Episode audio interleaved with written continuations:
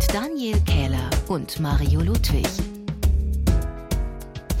Schön, dass ihr da seid zu Wie die Tiere. Und Mario, wir machen gleich mal so einen kleinen Persönlichkeitscheck heute zu Beginn. Okay. Ich will mal gucken, wie viel von unserem heutigen Thema in dir steckt, sozusagen. Wenn man das ja. jedenfalls so rausfinden kann. Erste Frage: Machst du Sport im Verein? Ich habe äh, Sport im Verein gemacht, heute nicht mehr. Nicht mehr? Ich habe Basketball gespielt, ich habe gefochten, ich habe geboxt oh. im Verein. Fechten jetzt ist ja gerade Fechten ist ja gerade in Corona-Zeiten jetzt sehr gut mit Maske, mit Handschuhen und wenn jemand einem zu nahe kommt, ersticht und, man den. Und Florett, ja genau. Ja. Äh, und du machst irgendwie auch Paragliding oder so, ne? Ja, äh, als Beiflieger sozusagen habe ich letzte Woche gemacht. Als Beiflieger, also so, nicht selbst geflogen. So, so beiläufig. Und bist du eher so der gesellige Typ mit Spieleabend und so? Nee, eher nicht. Also ich äh, bin eher der introvertierte Typ. Ja, ich finde, bin da auch nicht. Ich habe da auch nicht so irgendwie mit zu tun. Ist auch nicht so mal. Und letzte Frage: Kannst du gut verlieren? Da tue ich mich etwas schwer. das äh, geht mir auch so. Von daher macht, glaube ich, unser Spiel, was wir immer ja, zum Schluss genau. haben, auch besonders viel Spaß. Äh, diese Fragen habe ich dir gestellt, weil wir natürlich Wie die Tiere spielen heute ähm, in Wie die Tiere haben, unserem, mhm. unserem Podcast. Ähm, spielen im Sinne von Spaß haben mit anderen, sich bewegen, die Fantasie anregen, den Kopf aber eben auch mal ausschalten können. Also zumindest den Bereich, den man so im Alltag oder auf der Arbeit sonst braucht. Und das hat damit ja auf jeden Fall zu tun. Ähm, worüber wir auch auf jeden Fall sprechen werden, ist, äh, dass Spielen auch hintergründig einen Zweck haben kann. Das ist bei uns Menschen so und das ist bei Tieren auch nicht anders. Genau. So. Und Mario Ludwig ist mein Gesprächspartner, seines Zeichens Biologe und ich bin Daniel Kehler von Bremen 2 und freue mich, dass ihr da seid. Äh, ja, Mario, dass quasi alle Tiere spielen. Ich glaube, das können wir gleich mal zu Beginn sagen. Äh, das ist auf jeden Fall so, denn das Tiere spielen ist sogar bei sehr vielen nachgewiesen, ne? Ja, nicht bei allen, aber bei sehr vielen hm. äh, Tieren ist es nachgewiesen. Natürlich vor allem bei Wirbeltieren. Also und jetzt nicht nur bei unserer nächsten Verwandtschaft im Tierreich. Also bei den Affen. Man hat schon Vögel beobachtet beim Spielen, man hat Reptilien beobachtet, Amphibien und sogar Fische beim Spielen beobachtet.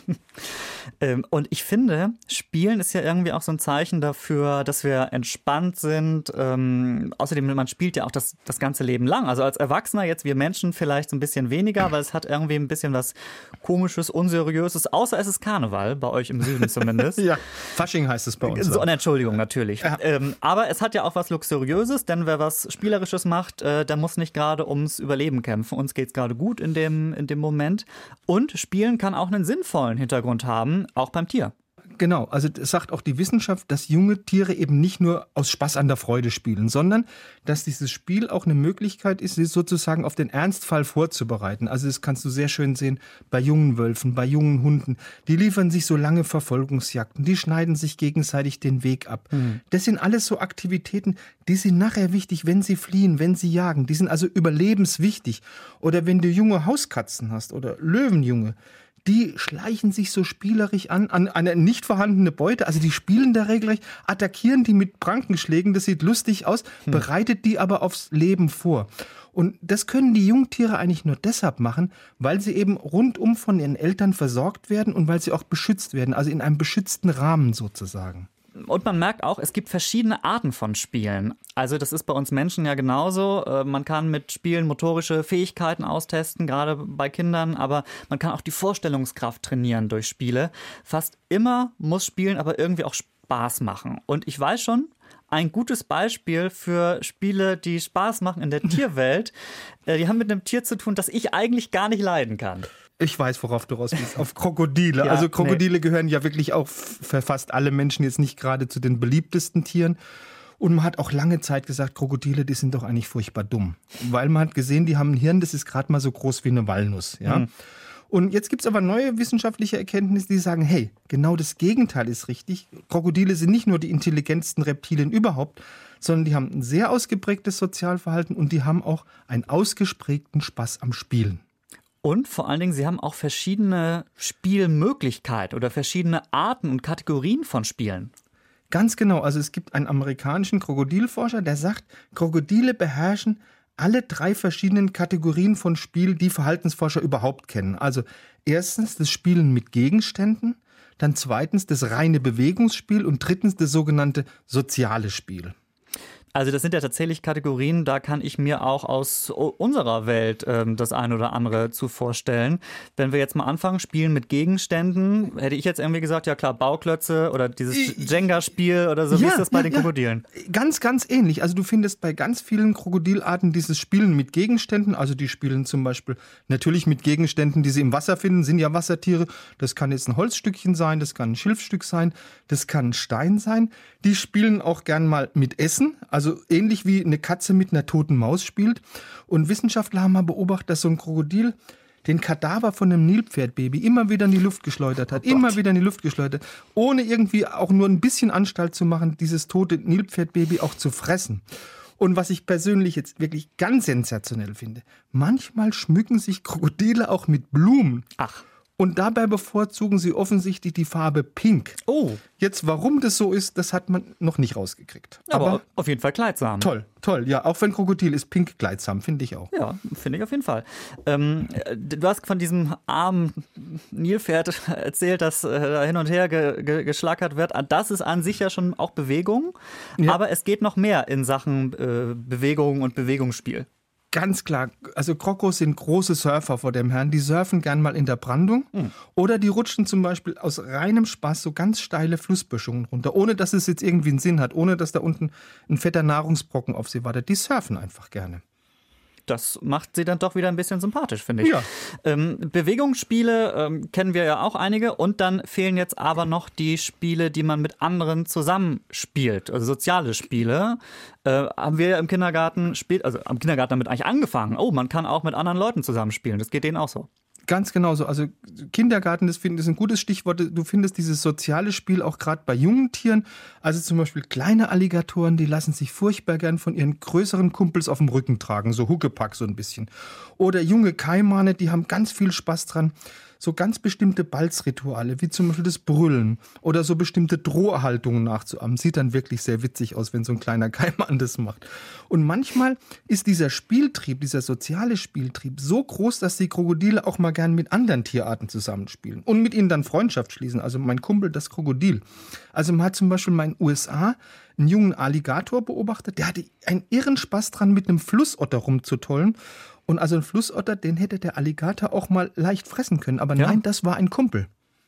Dazu passt eigentlich, dass äh, wir eigentlich über diese ungewöhnlichen Tierfreundschaften ja auch schon mal gesprochen haben in unserer ersten Folge, wie die Tiere Freunde werden. Also wer da noch mal in Tierfreunde, Tierfreundschaften reinhören möchte, äh, einfach im Podcast-Feed noch mal ein bisschen runterscrollen.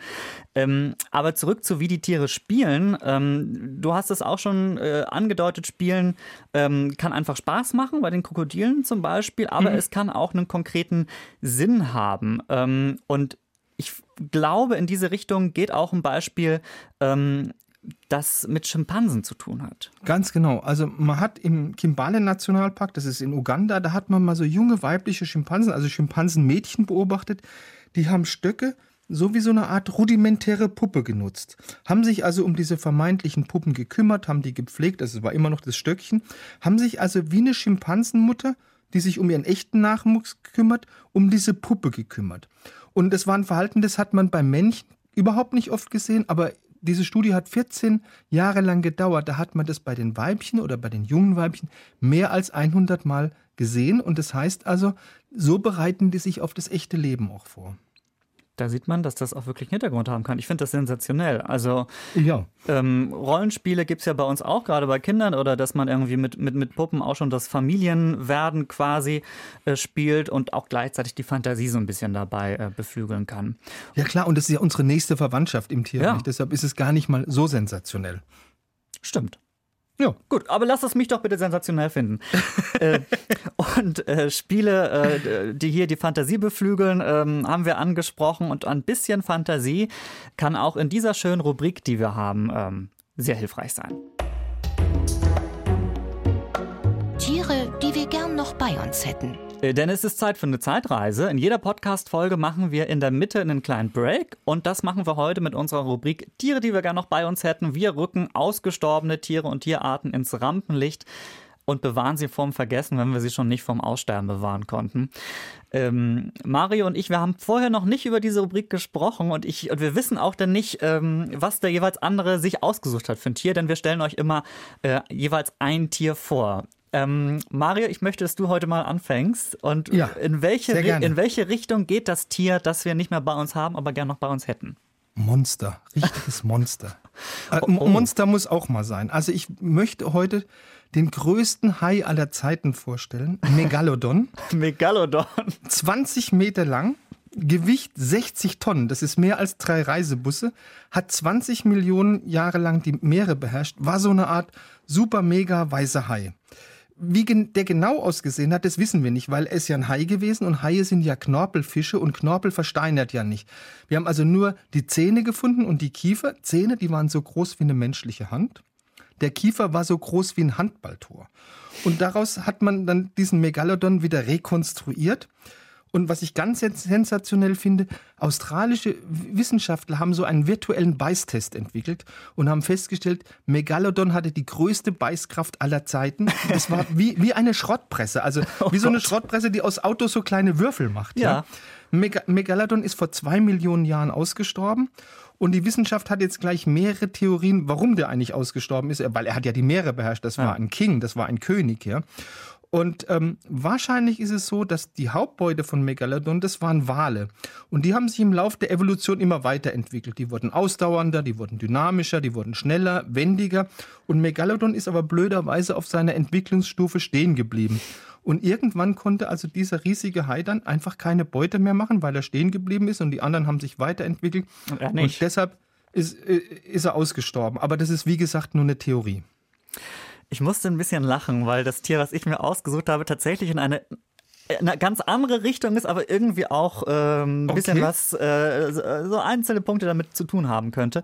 Aber ich muss erstmal sagen, die Recherche für, das, für diese Rubrik heute fand ich ein bisschen schwierig. Ich hatte nämlich erst ein Tier, ähm, das habe ich des Namens wegen mal wieder ausgewählt. Und ich ah. dachte, ah, super. Ähm, und zwar Miss Waldrons roter Stummelaffe. Kennst du den? Nein, aber es klingt toll. Ja, der heißt wirklich so. Es ist ein bis zu 67 Zentimeter großer Affe, ähm, der nach einer britischen Museumsangestellten benannt ist. Ist das nicht wundervoll? Aber es muss ja, ja, muss nicht jemand Promi sein, nach dem ein Tier benannt richtig, wird. Also, so stimmt. Äh, ja, die David Hasselhoff-Krabbe vom letzten Mal. Ja. Äh, ne? Aber, äh, und zwar, warum ich den nicht genommen habe. Ich habe gelesen, es möglicherweise, und das ist eine gute Nachricht eigentlich, in der Elfenbeinküste noch einzelne Exemplare davon tatsächlich ähm, leben sollen. Also nur vom Aussterben bedroht möglicherweise. Genau, das, das ist besteht, schön, es besteht noch, Genau, es besteht noch Hoffnung. Deswegen ist leider Miss Waldrons roter Stummelaffe erstmal raus aus dieser Rubrik. Und ich habe mir dann ein anderes Tier gesucht mit dem wohlklingenden Namen, das Josef nochmal, das Josef Foartig. Oh Mann, ich habe es vorhin geübt. Noch einmal. Das Josef Foartigasia monesi, nichts anderes. Das ist ein Nagetier, hat vor circa zwei bis vier Millionen Jahren gelebt und es sieht eigentlich aus wie ein Wasserschwein. Ähm, die kennen, glaube ich, viele. Das sind diese mhm. sympathischen, mhm. langen, relativ langen Borstentiere mit den schönen Nagezähnen. Äh, Größte Nagetier der Welt. So, genau, die zum Beispiel in Südamerika leben. Aber das Josepho Artigasia monesi war tatsächlich noch ein bisschen größer. Wahrscheinlich drei Meter lang, 1,5 wow. Meter hoch, eine Tonne schwer und wahrscheinlich das größte Nagetier, das es jemals gegeben hat. Und deswegen äh, fand ich das gerade sehr gut, dass du auch quasi einen Rekordhalter der krassen Vergangenheit quasi erwähnt hast. Und auch hier habe ich tatsächlich die Beißkraft recherchiert, ohne dass und, wir das wussten. Und wo war die? Ja, also es hatte immerhin dreimal die Beißkraft eines Tigers. Also es konnte schon einiges wegnagen, aber okay. war auch Vegetarier.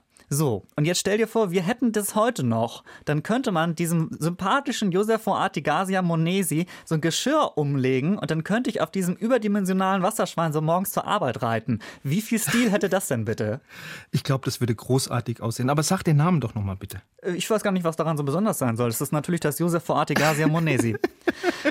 Und vor allen Dingen, wenn jetzt, wenn wir diese beiden Tiere vielleicht noch hätten, dann könnte dein Hai irgendwie als Schrottpresse arbeiten und wegen Abwrackprämie und so, wenn das irgendwann wiederkommen sollte, dann wär, wär, macht das irgendwie die Autos klein und wir ja. können ganz umweltfreundlich auf dem Josef Fortigasia Monesi morgens statt Auto, hey, wir haben, wir haben, wir haben die Lösung. Äh, du, du, wird ja noch mal ein Thema bei uns, wie die Tiere arbeiten, ne? Wie die Tiere für uns arbeiten, vor allem. Ja, natürlich. So, äh, das ist ja ideal. Und wir haben eine, eine Zukunft geschaffen für, für, eine, für eine nachhaltige Schrott, äh, Autoverwertung. Ja. ja. Mhm. Ja, Mensch, Elon Musk, nimm dich in Kraft, äh, nimm, nimm, dich in Acht. Wir haben ja schon das, das, das Nagetier schon mal mit, mit Reitgeschirr. So, genug rumgeblödelt. Die Tiere gab es aber wirklich keine Sorge. Das haben wir uns nicht ausgedacht. Ähm, könnt ihr alles recherchieren. Und bei uns auf Instagram gucke ich natürlich auch, dass ich vielleicht, äh, vielleicht schaffe ich es ja, dass ich nochmal ein Bild oder irgendwie eine, eine Nachbildung davon ähm, finde. Dann guckt sicherheitshalber mal auf Instagram, äh, wie die Tiere heißen wir da.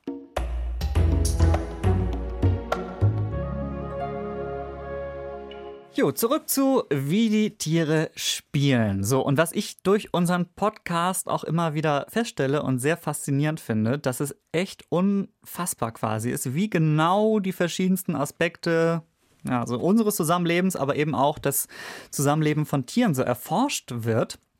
Wir hatten eben schon Beobachtungen zu Krokodilen und zu Affen und jetzt kommen auch noch Ratten dazu, denn die spielen auch und richtig gerne. Was ja. genau spielen die? Das muss sein, die spielen unglaublich gern Versteck und zwar nicht untereinander, sondern mit uns Menschen. Das haben also Wissenschaftler von der Humboldt-Uni in Berlin rausgefunden. Und jetzt fragt man sich natürlich, wie funktioniert das, wenn ein Wissenschaftler mit einer Ratte Verstecken spielt? Ist mhm. eigentlich ganz einfach. Also der Wissenschaftler steckt erstmal die Ratte in eine Box mit einem ferngesteuerten Deckel. Dann versteckt er sich und dann öffnet er die Box mit seiner Fernsteuerung. Und das ist jetzt für die, für die Ratte das Zeichen, hey, jetzt kann ich anfangen zu suchen. Und dann guckt die Ratte tatsächlich in verschiedenen Versteckmöglichkeiten nach. Und äh, wenn sie dann erfolgreich ist, dann wird sie natürlich äh, belohnt. Übrigens nicht mit einem Leckerli, wie das sonst ist, sondern mhm. die kriegt eine kurze Kitzeleinheit. Das mögen Ratten sehr gerne. Das funktioniert aber auch umgekehrt. Also die Ratte versteckt sich und der Forscher muss suchen. Und die Wissenschaftler haben beobachtet, dass sich die Ratten, also bei der Suche nach, wo ist mein bestes Versteck, dass die sich da sehr schlau anstellen. Also zum Beispiel, die nehmen immer undurchsichtige Verstecke und nie durchsichtige Verstecke. Also die sind schon sehr, sehr clever bei ihrem Versteckspiel. Das checken die schon, was quasi ein gutes Versteck ist und genau. wo man suchen kann auch und so weiter. Und das machen die auch wirklich, weil sie einfach Spaß daran haben oder diese Belohnung gerne haben. Ja klar, aber nicht nur das. Also die quietschen zum Beispiel bei der Suche sehr gern. Und das ist, das sagen die Forscher bei Ratten immer so ein Zeichen, dass die Spaß haben. Mhm. Und außerdem verstecken die sich auch ganz oft, ohne dass sie eine Belohnung kriegen. Und auch das ist natürlich ein Anzeichen, dass es ihnen Spaß macht. Ach okay, tatsächlich auch, wenn es ja. kein äh, Gekitzel danach gibt oder irgendwie kein Gestreichel. Nee, die sagen, komm, lass uns mal eine Runde Verstecken spielen. Ja, also toll. Gut, also wenn ihr zu Hause möglicherweise so ein Setup habt, wo ihr mit so einer ferngesteuerten Box irgendwie eine Ratte freilassen könnt, ist ja vielleicht was für die, äh, für die Wochenendtage wie die Tiere spielen, ist ja unser großes Überthema. Da denkt man, glaube ich, logischerweise auch schnell daran zurück, wie ist es irgendwie in der eigenen Kindheit gewesen. Ich denke da auch natürlich an die Schulzeit zurück. Und da gab es bei mir in der, in der Klasse, ähm, wenn da so Leute waren, die besonders hibbelig waren oder irgendwie immer gestört haben, dann hat eine Lehrerin gesagt, ach, geh doch noch mal raus und äh, reg dich ab, power dich aus. Und wir haben eine Tiergeschichte, die geht eigentlich in eine ähnliche Richtung. Denn es gibt noch ein Tier, das man schon so ein bisschen beschäftigen muss, damit es nicht so nervt. Genau. Das sind Keas, das sind echte Problempapageien. Keas, also das sind große grüne Papageien, leben im Hochland von Neuseeland und der Name kommt deshalb, weil sie immer Kea Kea rufen. Mhm. gehören sicherlich zu den intelligentsten Tieren der Welt, also sie gehören zu den ganz wenigen Tieren, die einen Spiegeltest bestehen, also können sich selbst im Spiegel erkennen. Mhm. Und die sind sehr, sehr neugierig und die haben so einen ganz notorischen Spaß am Unsinn treiben. Also die machen gern Unsinn und deshalb werden die auch ganz gerne in Neuseeland so als die Clowns der Berge bezeichnet. Ich wollte schon sagen, das klingt ja eigentlich erstmal alles ganz nett und sympathisch ja, irgendwie, aber so beliebt sind die deswegen ah, wahrscheinlich nicht. Nein, denn. das sind echt auch zerstörerische kleine Quälgeister und die nerven nicht nur die Neuseeländer, sondern die nerven auch ganz gerne Touristen, weil die sind unglaublich neugierig und die untersuchen mit ihren scharfen Schnäbeln alles, was sie glauben, hey, das ist von Interesse für mich. Und da gibt es dann immer kräftig äh, Beschädigungen. Also vor allem Autos werden da immer wieder erwischt, weil die knabbern gern die Dichtungsgummis von den Fenstern, von den Türen ab. Sie zerkratzen mal schön den Lack von den Autos. Die können Radkappen abhebeln. Oh. Und und die auch noch auf eBay Kleinanzeigen verkaufen. Ja, natürlich. Nein. Und äh, die quälen auch oft Touristen. Also da wird mal ein Rucksack geplündert oder sie äh, zerstören ein Zelt. Also ein Reißverschluss von einem Zelt zu öffnen, das ist für ein Kia null Problem. Guten Tag. Ähm, und es macht ihnen auch wirklich so ein bisschen Spaß, Menschen so zu, zu, provozieren. Also die haben schon Touristen in Hütten eingeschlossen, die haben gezielt von Bäumen aus mit Steinen geworfen. Die greifen auch mal ganz gerne, weil es ihnen eben so langweilig ist, gefährlichen Straßenverkehr ein. Die verstellen nämlich ausgesprochen gern, du kennst doch diese Verkehrshütchen, ja, diese an roten, Straßenbaustellen, ja? Dinger, ja? Stellen die dann mal zwei Meter weiter hin, legen auch mal ganz gern ein Werkzeug oder Ausrüstungsgegenstände von Bauarbeitern mitten auf die Fahrbahn. Und da sorgt natürlich die ganze Geschichte für ein ganz stark erhöhtes Unfallrisiko. Ja, und deshalb hat man da jetzt eine Lösung irgendwie gefunden. Und was für eine? Genau das, was du vorhin erzählt hast aus deiner Kindheit. Äh, um diese Keas eben von den Straßen fernzuhalten, haben Naturschützer deshalb für Keas sogenannte Roadside Gyms eingerichtet. Also so eine Art Fitnessstudio für Körper und Geist. Ja, und in diesen Roadside Gyms, da bekommen die, die armen Keas, die offensichtlich intellektuell völlig unterfordert sind, so eine Beschäftigungs- und Spieltherapie angeboten.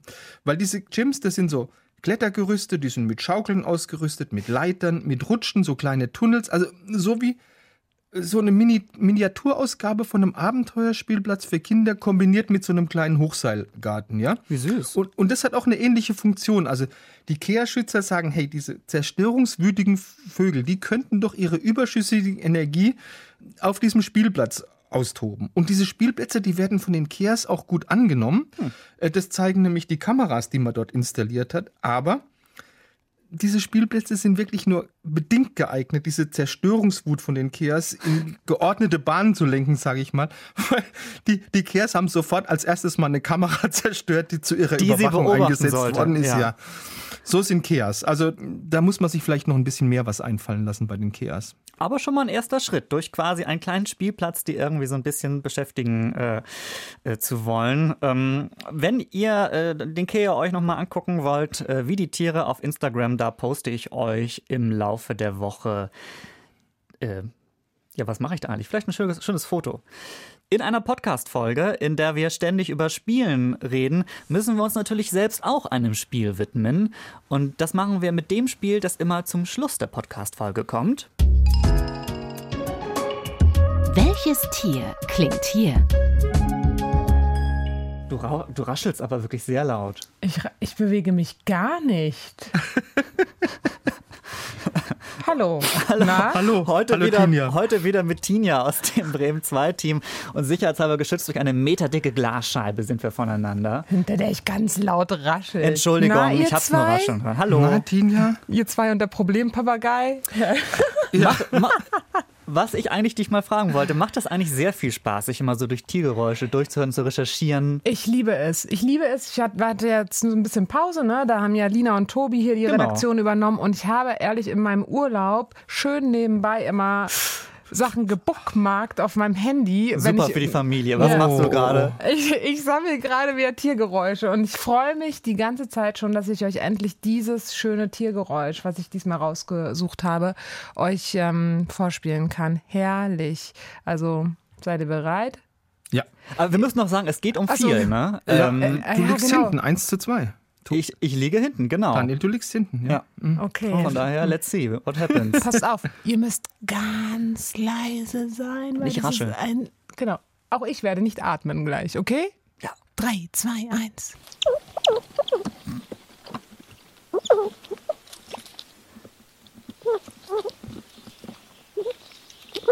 Oh. Ich weiß es.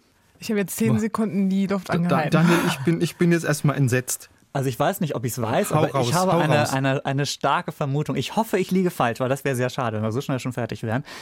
Ist es, Tinja, ist es ein Kakapo? Nein. Was? Ich, weiß, du liebst Kakapos, aber es ist kein Kakapo. Aber der macht auch so ein glucksendes Geräusch. Mm -mm, das ist es nicht. Ist es, geht es in die Vogelwelt? Nee. Mm, Mario, hast du einen Tipp? Amphibien? Nee, eine Amphibie ist es nicht. oh. Ähm, ähm, dann, dann, dann ist es ein Säugetier. Wobei, mhm. nein, ist es ein Säugetier? Ja. Okay, hatte ich jetzt noch kurz gedacht, dass es auch irgendwie ein lauter Fisch oder ein so wäre. ein Säugetier. Es klang so ein bisschen nach Wasser. Ein Wassertier? Nee, hört nochmal.